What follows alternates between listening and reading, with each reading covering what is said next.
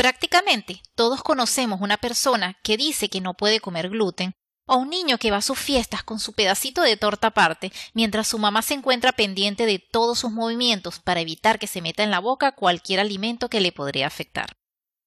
Y es que pareciera ser más común cada día toparnos con personas que enfrentan estos padecimientos o ya tener en casa un hijo que lo está enfrentando. Pero no todos entienden la seriedad del asunto y dicen una galletita no le hará daño o el trigo ha existido desde siempre y no ha matado a nadie. Pero hoy vamos a descubrir si la alimentación gluten free es una moda o una necesidad. Yo soy Yerlis Velázquez, tu entrenadora de salud. Te enseño a encontrar un equilibrio en tu vida para vivir la plenitud, verte y sentirte bien, ser productiva tanto en casa como fuera de ella y también a llevar a tu hogar hábitos saludables compatibles con tu estilo de vida. Permíteme acompañarte en este proceso a través de cientos de herramientas que te serán de utilidad y que podrás encontrar aquí en Plus el podcast.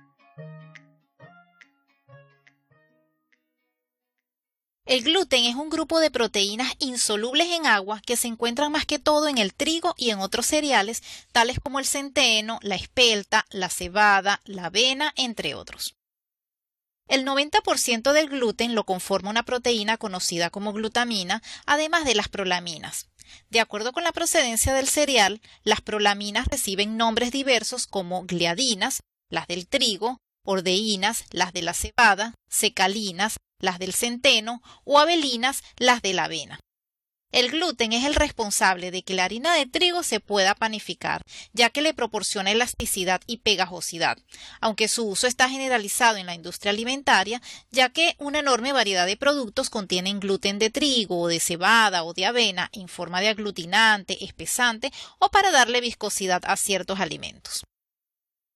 De igual forma, el gluten puede aparecer por causa de una contaminación cruzada o incluso debido a la adulteración de un alimento. Todo esto supone un riesgo importante para la salud de las personas que tienen cualquier tipo de intolerancia al gluten. Por tal motivo, los alimentos que se declaran como gluten free deben someterse a un estricto control sanitario. Pero antes de continuar, es importante destacar que no existe una única manifestación de los problemas de salud relacionados con la ingesta del gluten.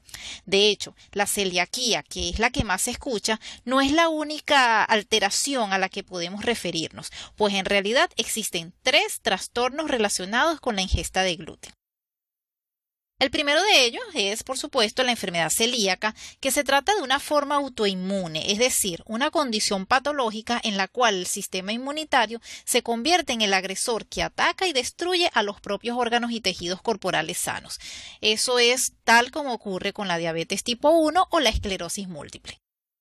Lo cierto es que nacemos con una genética que nos predispone a desarrollar enfermedades autoinmunes, aunque siempre hay que añadir factores medioambientales. Entonces, en estos casos, es el consumo de productos que contienen gluten que terminan desencadenando la enfermedad.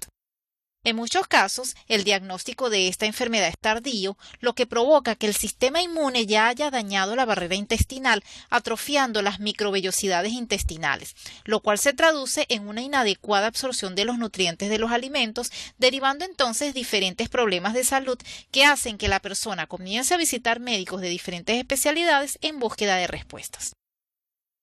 Las personas que padecen esta enfermedad presentan problemas de asimilación de nutrientes, sobre todo de las vitaminas B12, B6, D y K, y de algunos minerales como el hierro, el calcio, el magnesio y el cobalto. Las señales de alarma para las personas que sufren celiaquía suelen ser anemia, trastornos dentales y óseos, llagas en la boca, erupciones cutáneas, hormigueo en las piernas y en los pies, mucosidad en las heces, hinchazón, estreñimiento, diarrea, flatulencias, calambres musculares y otros. Bien, todo esto ha sido entonces con respecto a la celiaquía. En segundo lugar, tenemos la alergia al trigo, la cual se manifiesta pues como una reacción alérgica. El mecanismo es el mismo que en otras alergias. Se ve comprometida una parte del sistema inmune que produce anticuerpos llamados inmunoglobulina E, que pueden desencadenar reacciones alérgicas. Aquí los síntomas pueden ser erupciones cutáneas, náuseas, vómitos, asma, urticaria, congestión nasal, hinchazón de la garganta y en casos extremos anafilaxia. Aquí la persona puede consumir otros productos que contengan gluten sin presentar inconvenientes de salud, menos el trigo. Y por supuesto se encuentra la sensibilidad al gluten no celíaca, que se trata de una reacción al gluten que no es alérgica y tampoco es autoinmune. La diferencia con la enfermedad celíaca es que el intestino no sufre daños y se diagnostica por algo que se conoce como proceso de exclusión. Los expertos recomiendan primero descartar los otros dos trastornos relacionados con el gluten y siguiendo una dieta que lo excluya, de manera que si los síntomas mejoran, entonces probablemente se trate de una sensibilidad al gluten no celíaca.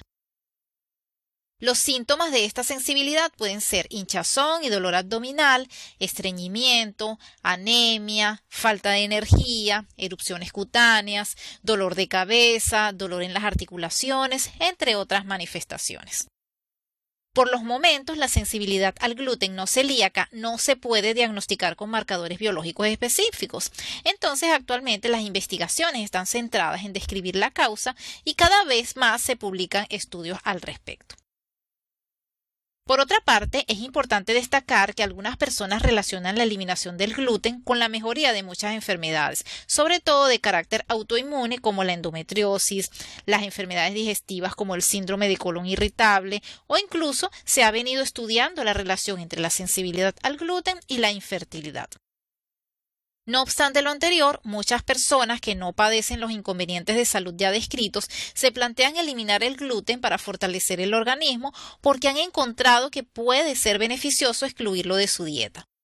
De hecho, algunos deportistas de élite han notado que su capacidad física y mental se refuerza luego de eliminar el gluten de su dieta, tal como es el caso del famoso tenista Novak Djokovic. Para las personas que padecen enfermedad celíaca y sensibilidad al gluten no celíaca, no hay más remedio que dejar de consumir gluten. Y las personas con alergia al trigo no necesariamente tienen que seguir una dieta de gluten, pero deben evitar todo lo que contenga trigo y entonces los alimentos que contienen avena, centeno y cebada sí son aceptables. Pero en los tres casos es muy importante sí seguir una alimentación sana y balanceada y tener en cuenta que incluso si un producto no contiene gluten, puede fabricarse en equipos que se utilizan para producir alimentos que contienen gluten, lo que origina entonces una contaminación cruzada. De allí la importancia de buscar productos que sean certificados como gluten free.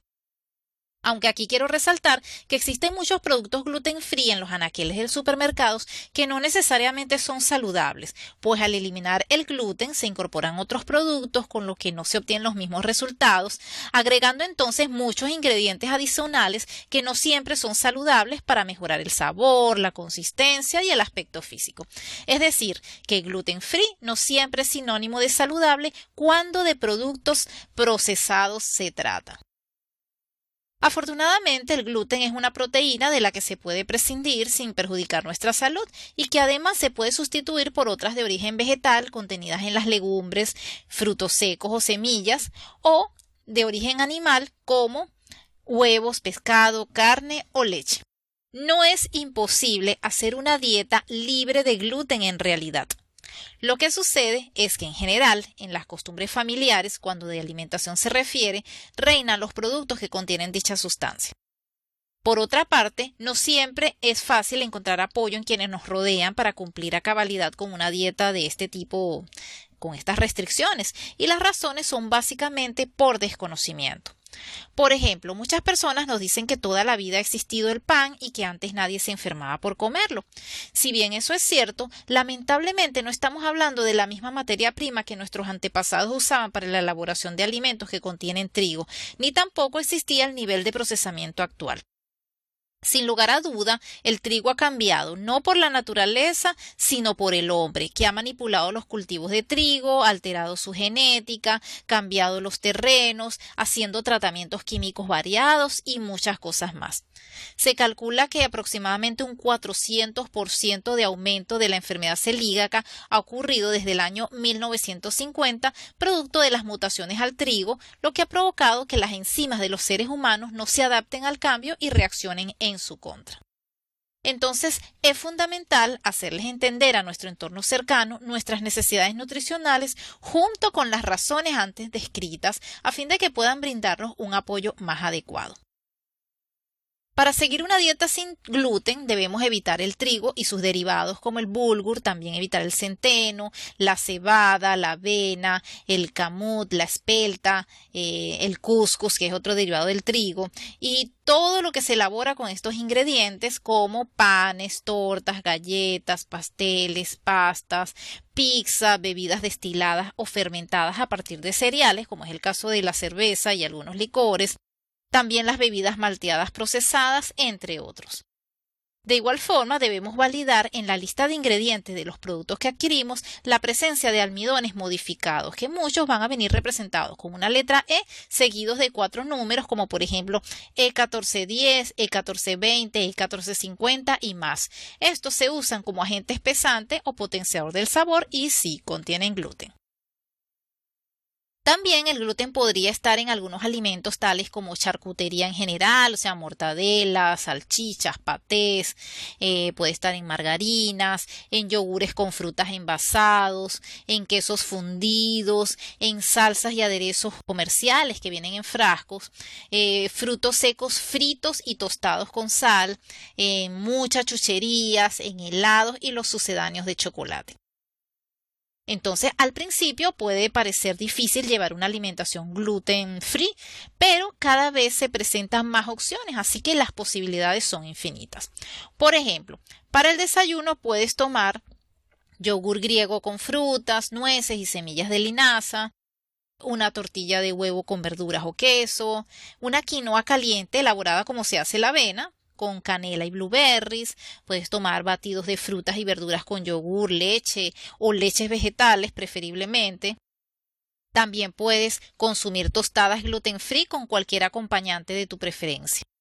Para el almuerzo puedes consumir una ensalada mexicana con arroz integral, frijoles negros, verduras y aderezo casero, o una ensalada griega con lechuga romana, queso feta, tomates, pepinos, cebolla y aceitunas negras o también una ensalada de quinoa con tomate, cebolla morada, feta, aguacate y frutos secos. La receta la tengo de hecho en mi canal privado de Telegram, que por cierto si no te has unido aún te invito a hacerlo. También puedes almorzar con cualquier proteína saludable acompañada de una buena proporción de ensalada y arroz o plátano o yuca sancochada con de repente algún carbohidrato que quieras incorporar. Puedes consumir cualquier pasta que sea certificada gluten free, eh, preferiblemente orgánica, eso sí, con una salsa casera. También puedes sustituir la pasta por hebras de calabacín, de zanahoria o con calabaza espagueti. Puedes preparar una lasaña de berenjenas o de calabacín o de papas en sustitución de la pasta. Asimismo, un tazón de crema de verduras o una sopa siempre son buenas opciones para almorzar. Y para la cena, pues puedes repetir cualquiera de las opciones del almuerzo que te resulten más ligeras. Con respecto a las meriendas, si acostumbras a tomarlas, puedes consumir frutas frescas, vegetales cortados en palitos con humus de garbanzos, una porción de frutos secos, entre otras opciones. Eso sí, debo confesarte que las primeras semanas de eliminación del gluten son bien difíciles, así que es muy importante, en primer lugar, mantenerse hidratado, no preocuparse por contar las calorías cuidar de incorporar todos los macronutrientes necesarios en la dieta, es decir, carbohidratos, proteínas y grasas. También analizar los niveles de vitaminas y minerales y suplementarse en caso de que sea necesario, especialmente con magnesio, vitamina D, hierro y zinc, por supuesto, previa validación del médico tratante. También consumir alimentos ricos en omega 3 y consumir probióticos y prebióticos. Y bien, recuerda que nuestro intestino es nuestro segundo cerebro y que lo que comemos o dejamos de comer afecta directamente su funcionamiento y nuestro bienestar general. Sentirse bien es una prioridad para vivir los maravillosos años de vida que tenemos por delante. Vive sano y pleno, porque vivir a plenitud sí es posible. Un millón de gracias por estar aquí conmigo. Si consideras que la información tratada en este episodio en particular o la temática en general de Plusfulness, el podcast, podría ser del interés de alguien más, por favor compártelo. De antemano, muchas gracias por tu apoyo. Y recuerda que también puedes seguirme en Instagram como arroba o visita mi página web www.plusfulness.com, donde encontrarás información acerca de mis formaciones en línea, publicaciones y servicios. Espero tenerte aquí en el siguiente episodio.